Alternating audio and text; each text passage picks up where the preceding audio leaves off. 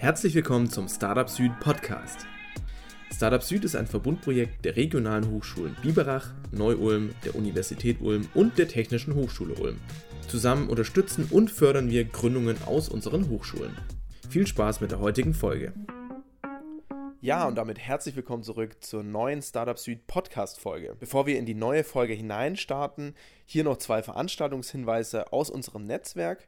Und zwar wird am 17. November die siebte Startup Night an der Hochschule Biberach stattfinden. Dort wird es wieder spannende Vorträge von GründerInnen geben und ihr habt die Möglichkeit, euch mit Personen aus der regionalen Gründerszene zu vernetzen.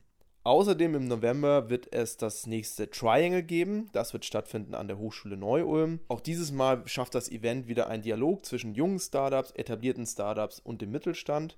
Dieses Mal zum Thema künstliche Intelligenz. Ihr seid herzlich eingeladen, kommt gerne vorbei. Ja, und dann starten wir auch schon in unsere heutige Folge. Unser heutiger Gast ist Raimund Rasselier. Er ist Gründer von diversen Unternehmen und hat einen spannenden Gründungsweg hinter sich. Er war eingeladen im Rahmen unseres Spargaps an der Technischen Hochschule Ulm. Das ist ein regelmäßig stattfindendes Event, immer zu Beginn des Semesters. Und in diesem Rahmen haben wir das Gespräch aufgezeichnet. Wir wünschen euch viel Spaß mit der Folge.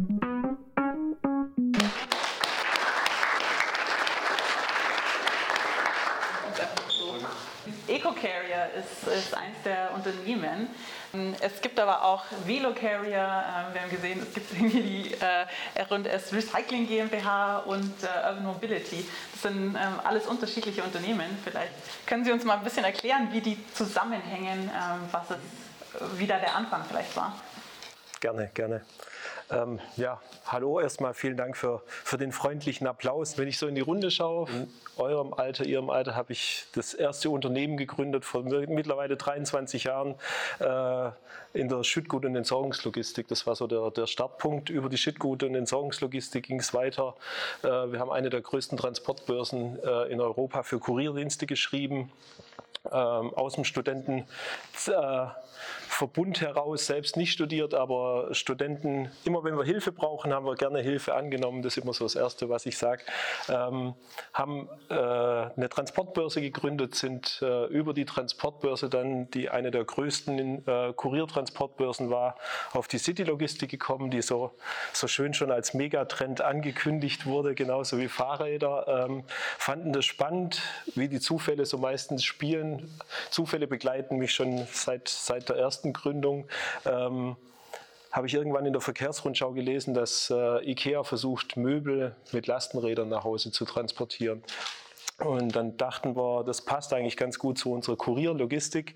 Müssten wir eigentlich schauen, was wir da machen können. Und so ist vor mittlerweile sechs Jahren Velocarrier entstanden und EcoCarrier dann eben als ähm, als Ausgründung, als Muttergesellschaft die Betreiber der, der City-Logistik sind. Ähm, damit, damit ihr seht, was wir überhaupt so machen, eine kleine Einführung und dann, äh, was daraus alles so entstanden ist. Ähm, wir haben 2014 die ersten Konzepte entwickelt aus dieser Frachtenbörse heraus. Da ging es um City-Logistik, ich steige nicht zu tief ein, ging um First Mile, Last Mile Logistik, wie man in Städten mittlerweile 4,5 Milliarden Pakete letztes Jahr bündeln kann.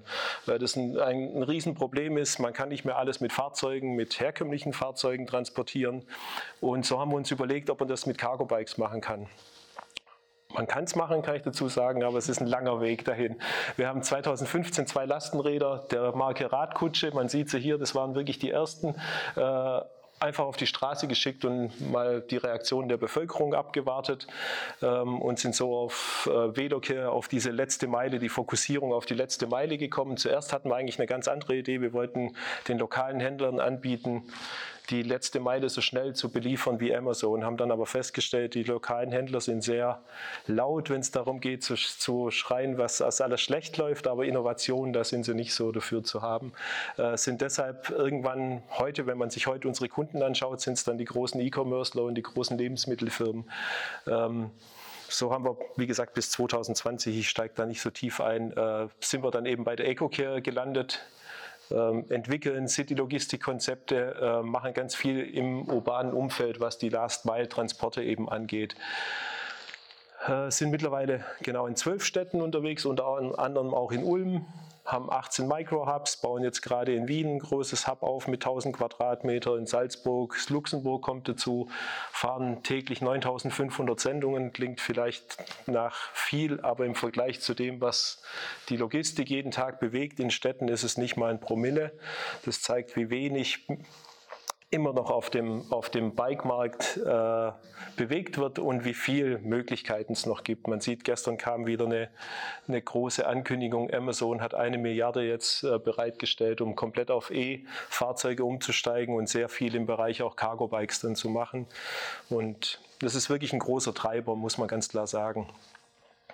Das Witzige ist, wir haben eine Transportfirma gegründet, äh, wurden aber dann in die Entwicklerrolle gedrängt. Wir haben, wie gesagt, zuerst diese Cargo-Bikes von, von Radkutsche gehabt, die wir reihenweise kaputt gefahren haben. Wir haben 50 Stück gehabt, haben alle 50 die Rahmen gebrochen. Wir haben alle Marken, die es so gibt, machen wir kaputt. Ähm, das war der Grund, warum irgendwann Ingenieure auf uns zukamen und wir durften Wünsch dir was spielen und äh, haben dann ein Cargo-Bike, das UM-Cargo-Bike mitentwickelt.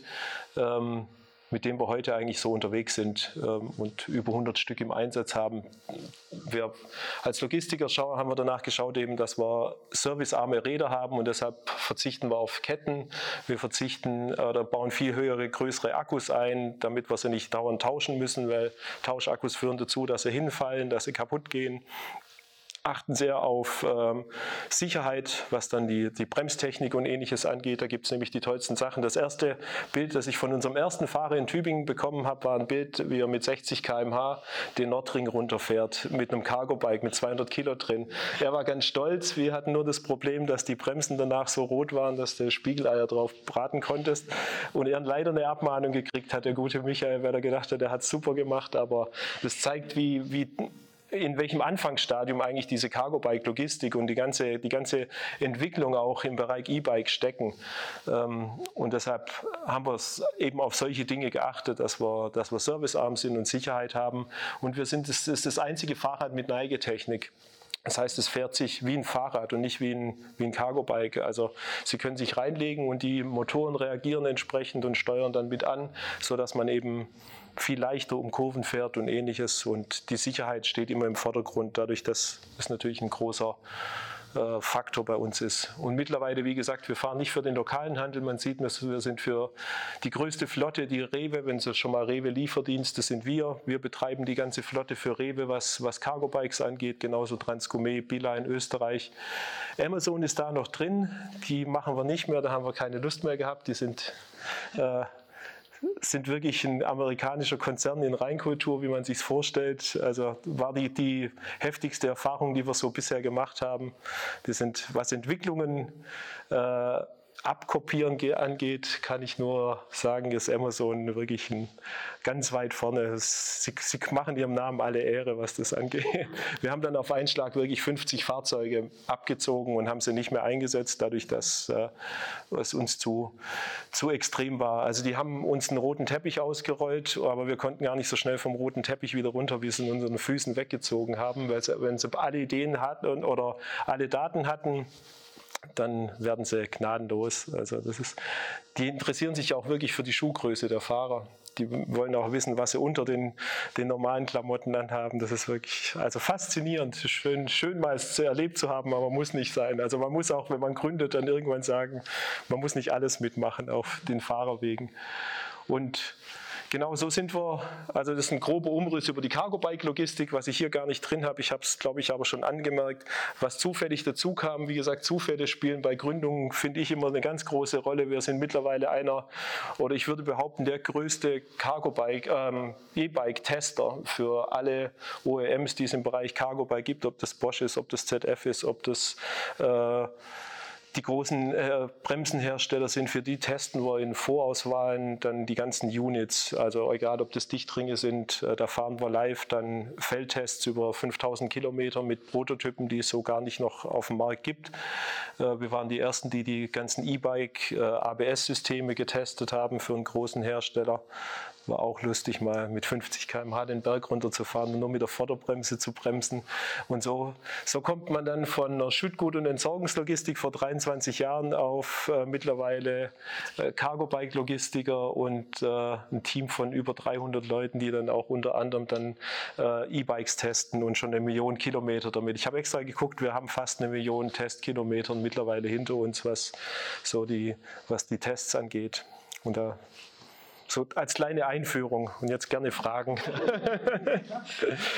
Also auf jeden Fall sehr beeindruckend, weil es, glaube ich, auch den Weg beschreibt, den wir öfters dann auch predigen in den Veranstaltungen, dass man halt einfach Sachen ausprobiert, die dann scheitern können, aber je mehr man ausprobiert, desto höher ist die Wahrscheinlichkeit, dass dann auch was dabei ist, das funktioniert. Wir sind die Meister im Scheitern. Also es sieht alles so schön aus, aber die meisten Dinge, die wir probiert haben, wir haben ganz viele Dinge probiert, die stehen hier natürlich nicht, ähm, aber das gehört dazu. Also von, von zehn Ideen wenn eine klappt, ist es, ist es schön. Aber Was war denn äh, das größte Scheitern, wenn man da gleich mal so als Frage einsteigen darf? Das größte Scheitern hatten wir gleich eigentlich zu Beginn. Äh, wir, wir haben gegründet äh, und wollten großer Makler von Entsorgungsmaterialien werden und haben dann recht schnell festgestellt, dass die großen ähm, Elektrizitätswerke, also von RWE über E.ON und ENBW in den gleichen Markt eingestiegen sind und doch ein bisschen, bisschen mehr Kapital hatten.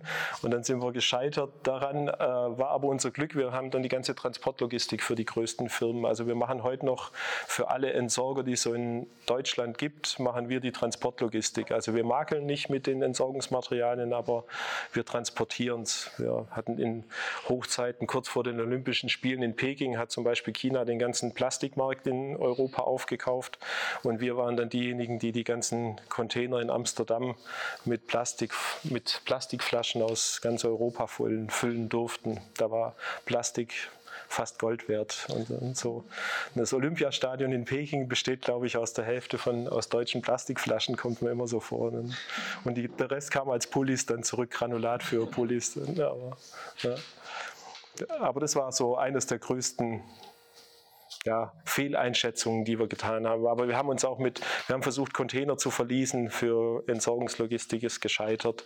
Aber andere Dinge bleiben dann übrig und funktionieren. Und das ist eigentlich das, das Schöne dran. Scheitern gehört dazu. Das ist war das schon immer Teil des Plans, dass äh, Sie da gründen? Plan war schon, äh, doch, kann man so sagen. Also ähm, mit der ersten Idee, äh, die Ausgründung hat nur deshalb stattgefunden. Ich habe in der Entsorgungslogistik äh, eine Ausbildung gemacht gehabt, hat dann ein Verkehrsfachwirt draufgelegt und die, äh, meine ehemalige Geschäftsführerin hatte nichts von der Idee gehalten, die Logistik, die sich damals geändert hat im Bereich Entsorgung, äh, das selbst abzubilden und die Transportlogistik ein bisschen in den Fokus zu stellen. Und dann habe ich mit meinem Schulkameraden, der, den ich seit der vierten Klasse kenne, das erste Unternehmen gegründet. Also die Fahrerlogistik, das, die es heute noch gibt in der Entsorgungslogistik, das war dann die erste Aus oder die erste Gründung, die wir getätigt haben. Aus dem Jugendzimmer heraus. So. Mama hat noch gekocht und war alles top.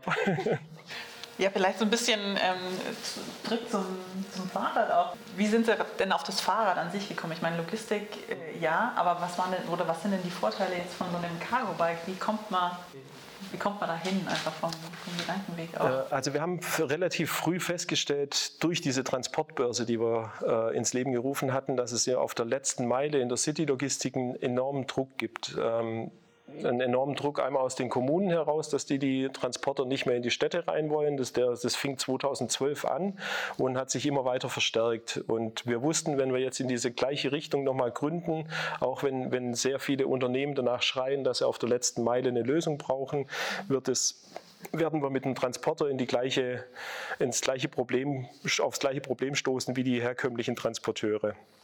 Und so kam dann wirklich durch Zufall, wie, wie gesagt, durch einen Artikel, ähm, Cargo Bikes, äh, Ikea versucht da was. Da haben wir gedacht, das versuchen wir mal mit unseren Konzepten, die wir eh schon für die letzte Meile haben, einfach mal ausprobieren, ob das mit Cargo Bikes funktioniert. Wir wussten, in welche Richtung wir gehen wollen, was wir nicht machen wollen.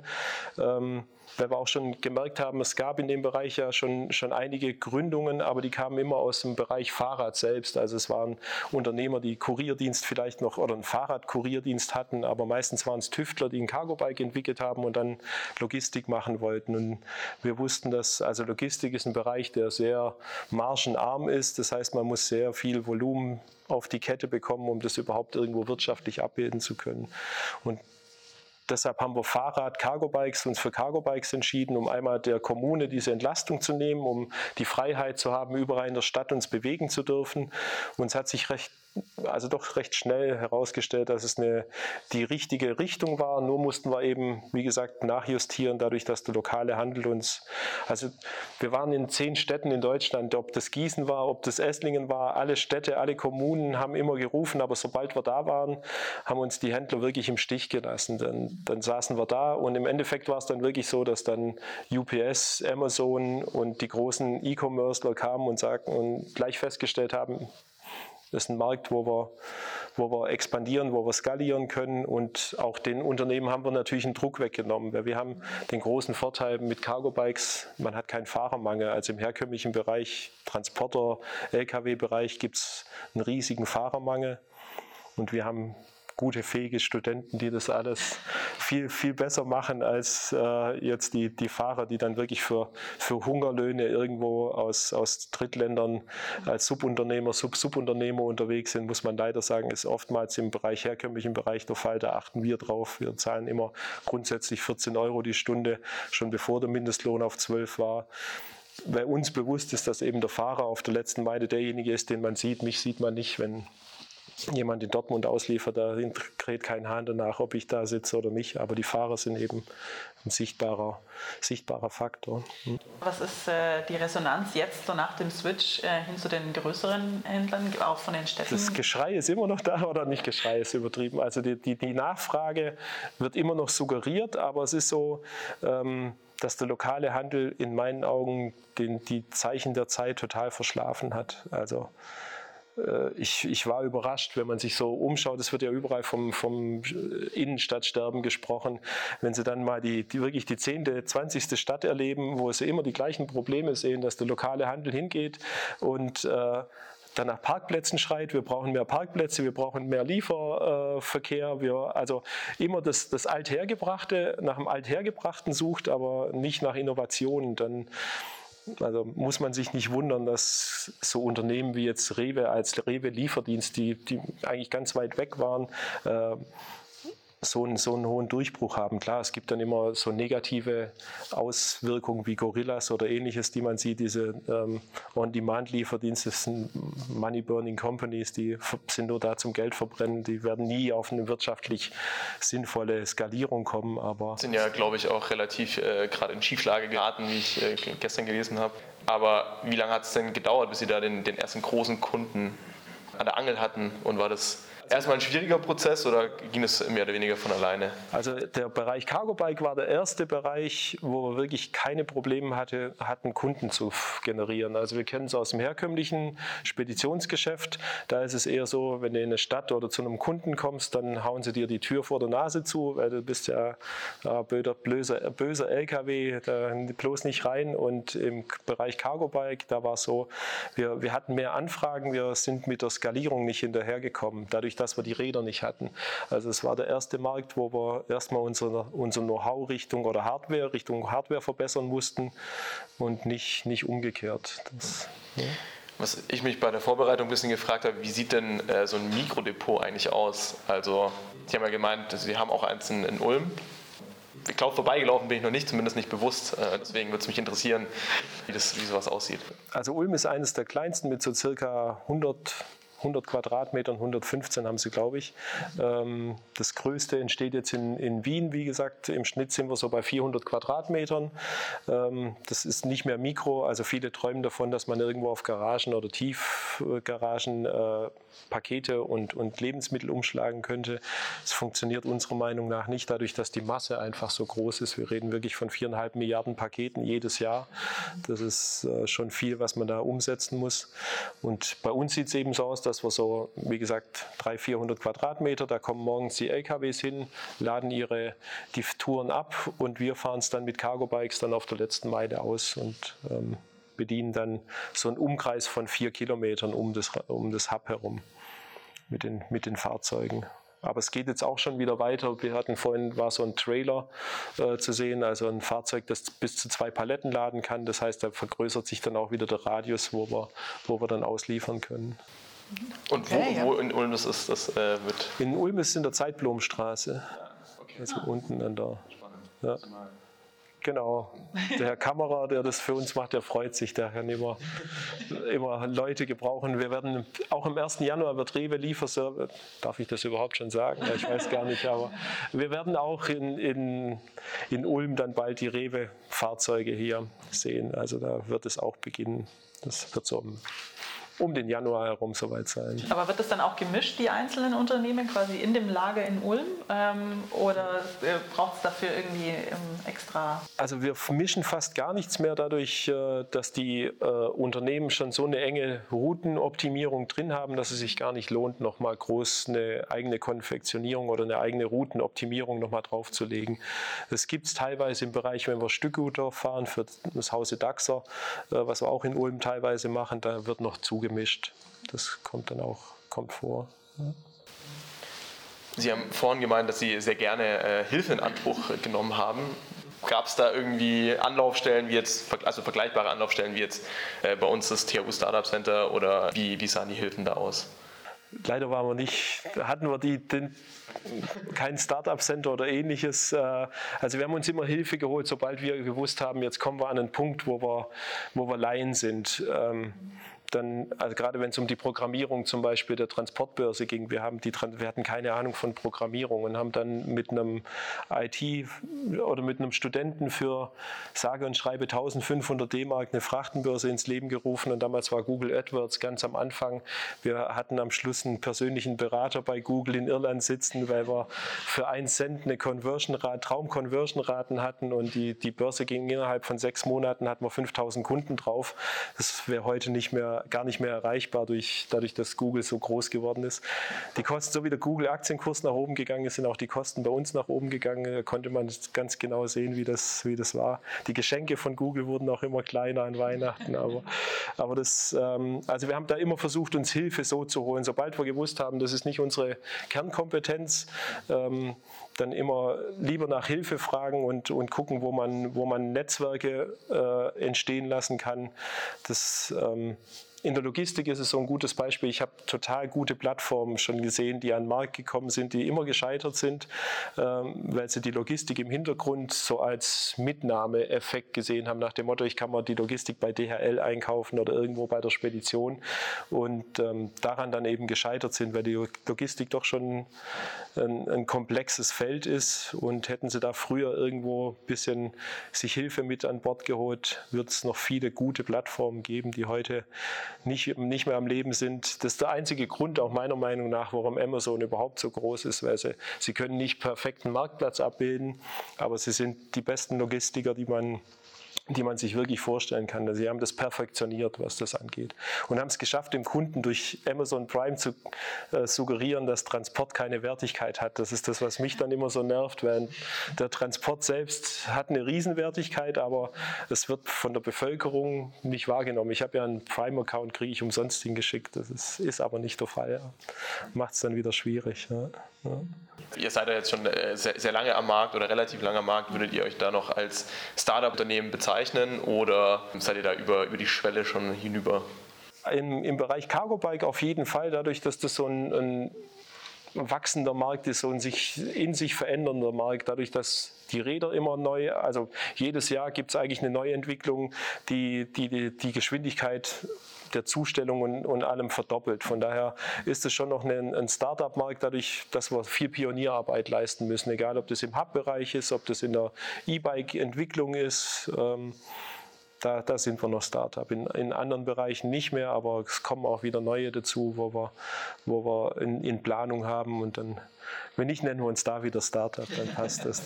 Wie fasst man sich als Unternehmen ähm, ständig so an, also über die Zeit? Also ähm, ist, diese, ist dieser Markt was, was man dann auch im Unternehmen selber lebt? Ähm, also die Anpassung ist wirklich nicht, gar nicht so einfach, dadurch, dass das Team immer mitwachsen muss und man kommt immer an eine bestimmte Schwelle, wo man Entscheidungen treffen muss. Bei uns ging es so extrem, war das bei der Transportbörse.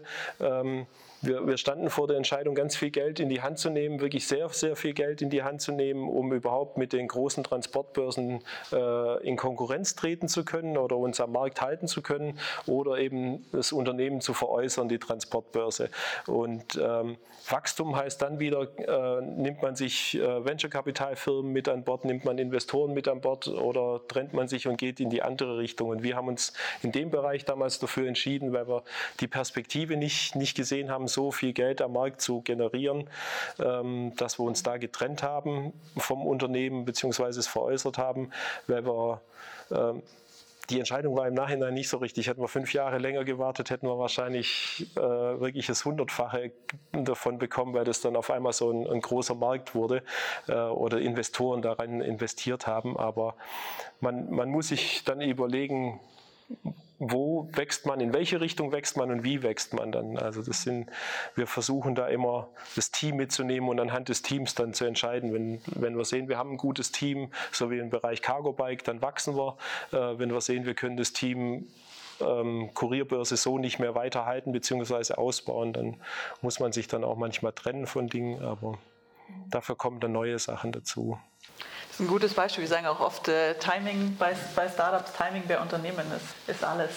ja, Timing und also ich finde Flexibilität ist das Wichtigste. Also man, wenn man eine Idee hat, auf jeden Fall gründen, das sage ich immer, weil das bereut man, am meisten bereut man es ja immer, wenn man die Dinge, die man nicht getan hat, deshalb gründen auf jeden Fall. Ähm, je jünger man ist, umso schneller sollte man gründen, finde ich. Also ich hatte mit 23 keine Familie noch. Äh, das Einkommen war zweitrangig in dem Sinne, man gründet und guckt, in welche Richtung es geht und dann sich aber nicht man sollte schon eine Idee haben, am besten, wo man sich auskennt, aber äh, dann so flexibel sein, dass man auch auf neue Ideen reagiert, die durch diese Gründung mit einfließen in die Firma oder, oder ins Unternehmen. Und dann diese Flexibilität eigentlich das, finde ich, das Wichtigste beim Gründen. Dann dann kann man ganz viele Dinge mitnehmen, wo man so noch gar nicht vielleicht auf dem Schirm hatte. Gab es vielleicht äh, trotz, trotz all der Flexibilität mal Zeiten, wo man sich gedacht hat, nee, äh, das geht nicht mehr, Zweifel, dass man tatsächlich oder dass sie tatsächlich aufgeben, das komplett sein lassen?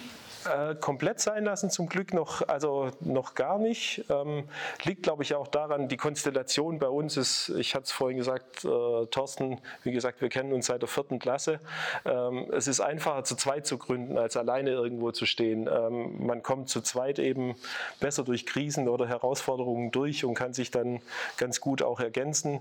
Ähm, deshalb gab es nie den Punkt, aber klar, es gab immer wieder ähm, Entscheidungen, die man, die man danach angezweifelt hat oder äh, Entscheidungen von anderen, wo man verzweifelt. Es ist ja immer so, je größer man wird, umso mehr werden die, die Einflüsse von außen nehmen einen größeren Fokus im, im Unternehmen ein und äh, dann, da verzweifelt man schon ab und zu mal, dass man aber wie gesagt, wir, wir haben auch, äh, wir sind da so konsequent, wenn wir sehen, irgendwo ist eine Einbahnstraße, dass wir dann sagen, es ist gut, wir haben es versucht, aber jetzt lassen wir es auch. Also man muss dann auch mal wir versuchen das nicht so als unser Kind zu sehen immer, sondern wirklich ja, da ein bisschen nüchterner ranzugehen. Sie haben vorhin gesagt, dass ein sehr großes Wachstumspotenzial bei den Cargo Bikes äh, besteht. Gibt es gerade etwas, was das Wachstum hemmt? Also man hört ja, dass gerade Lieferengpässe bei E-Bikes bestehen. Ähm, Im Generellen, also betrifft das Sie? Ja, also was uns immer noch sehr hemmt und nicht nur uns, sondern auch die großen ähm, Paketdienstleister, zum Beispiel im Bereich E-Cargo-Bike, die Umstellung ist wirklich noch, dass dieser ganze Fahrrad-Cargo-Bike-Markt äh, immer noch im Prototypenbereich ist. Also es ist noch immer kein, kein Fahrzeug am Markt, das, also selbst das UM-Bike hat noch Verbesserungspotenzial und die Skalierung ist noch nicht so möglich. Also Sie können heute noch keine Tausender-Stückzahlen bestellen. Wenn Sie aber zu Ford oder zu VW gehen, dann können Sie 1000 Transporter bestellen. Und das ist, also da, das ist gerade noch im Bereich Cargo-Bike-Logistik eigentlich der größte Hemmschuh, muss man sagen. Ähm, sonst wäre das Feld wäre bereitet. Also alle, alle Unternehmen warten darauf ähm, und schreien nach nachhaltigen Lösungen. Aber der, die Hardware ist noch nicht die richtige. Das ist das Problem im Moment. Ja. Vielleicht ganz zum Schluss. Was hm? würden Sie einem zukünftigen Gründer, einer zukünftigen Gründerin mitgeben aus Ihren Erfahrungen? Als, als Empfehlung. Als Empfehlung wagen. Also wagen, äh, machen, wenn man eine Idee hat, umsetzen. Und je jünger, finde ich, je jünger man ist, umso, umso eher kann man das machen. Weil ich stelle auch immer wieder fest, äh, jüngere Leute sind entscheidungsfreudiger, wenn sie merken, es geht dann nicht in die, oder vielleicht war die Idee ein bisschen richtig, aber noch nicht ganz richtig und dann ändere ich die Idee und dann bin ich flexibel. Das lässt dann in meinem Alter dann schon nach, dann wird man schon ein bisschen gesetzter, aber ähm, ja, wagen, das ist das Wichtigste. Einfach probieren. Das ist, also scheitern ist nicht schlimm. Kommt immer vor. Man scheitert auch im normalen Berufsleben. Das ist ja nicht, gibt, gibt Schlimmeres. Dann probiert man es nochmal, steht auf und probiert es nochmal. Ja. Aber nicht, nicht zu versuchen, ist, ich sehe es jetzt an, nach 20 Jahren an, an, Freunden oder Begleitern, die auch Ideen hatten und die es nicht umgesetzt haben, die es im Nachhinein bereuen. Dann kommt immer so dieser Standardspruch, ah, die Idee hatte ich auch vor 15 Jahren und jetzt hat der und der es umgesetzt. Ja, aber ja. eine hat es gewagt, der andere nicht. Von daher probiert's. Das ist das, das Wichtigste. Hm. Cool. Super, vielen Dank. Ja. Vielen, vielen Dank. Danke.